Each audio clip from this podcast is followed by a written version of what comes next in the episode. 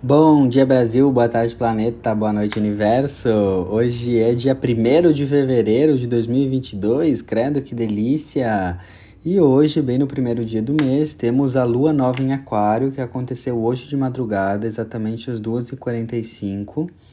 E iniciamos um novo ciclo aquariano. Uma lua nova é o encontro de lua e sol no mesmo signo fazendo aí uma fecundação cósmica, iniciando o nascimento de um novo ciclo.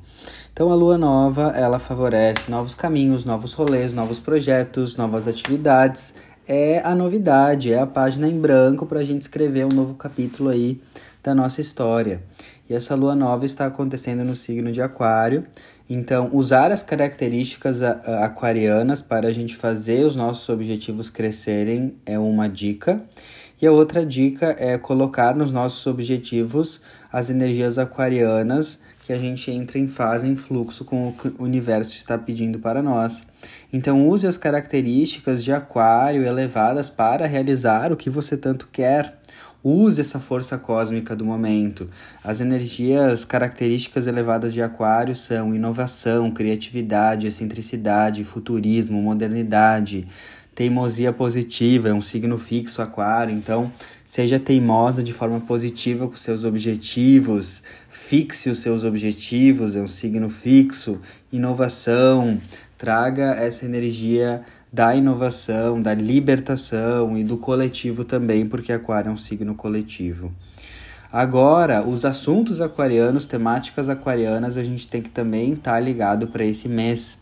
Ou seja, pensar mais no coletivo, entender que somos todos interdependentes, que não existe essa separação. Aquário é o signo que vem nos lembrar que está tudo conectado, que somos uma sociedade, que vivemos em comunidade. E como que a gente pode, nesse mês aquariano, tomar atitudes que englobem mais o outro, o coletivo, as pessoas, muitas vezes as pessoas que são minorias, minorias sociais, como que a gente pode fazer a nossa parte aí para trazer um, uma democracia, uma política, uma sociedade melhor. Uh, como essa lua nova acontece com o Sol e a Lua em Aquário fazendo uma quadratura com Urano em Touro, muitas questões relacionadas a libertações, a, a coisas e assuntos sociais que precisam ser revisados podem acontecer. Então, eu sinto que essa questão da liberdade dentro da sociedade, ela pode ser uma coisa bem, bem forte nesse mês. Já temos um aconteci acontecimento aí, né, uh, nacional, coletivo, que dá para ver que simboliza muito, né, isso que está acontecendo, que é, foi a prisão daquela artista plástica porque ela estava fazendo topless, né, então isso é uma coisa muito dessa alunação aquariana fazendo uma quadratura com Urano, a nossa liberdade individual dentro uh, de conservadorismos e questões retrógradas dentro da sociedade. A gente percebe a gente entende muito a astrologia quando a gente olha para o coletivo, para o macro, e daí a gente consegue encontrar símbolos, acontecimentos bem marcantes e simbólicos do que a astrologia está tentando nos ensinar. Então, essa, esse mês também vai ter muito uma energia de libertação, revolução, busca pela liberdade, que é a energia de Aquário, perante as questões tradicionais, conservadoras e rígidas da sociedade, tá? Então a gente leva esse símbolo como uma maneira de entender o que está acontecendo, tá? Se libertar dessas questões retrógradas, machistas, uh, limitantes e conservadoras. Só que isso vale para nossa vida pessoal, íntima, micro também. O que, que a gente tem que se libertar de regras, de padrões muito rígidos dentro de nós, do nosso próprio pensamento, da nossa própria conduta. Então vamos refletir sobre isso também. Uh, outra questão que eu gosto muito de trazer quando temos a energia aquariana forte é que, no meu ponto de vista, não temos como ser e criar uma sociedade livre se a gente não for livre nos assuntos individuais da nossa vida. Ou seja, não adianta ir lá e tentar salvar o mundo das caries, fazer algo pelo coletivo, quando a gente não olha para o próprio processo, para as próprias questões pessoais que estão nos aprisionando, ou seja, ressentimentos, mágoas, problemas familiares, problemas íntimos.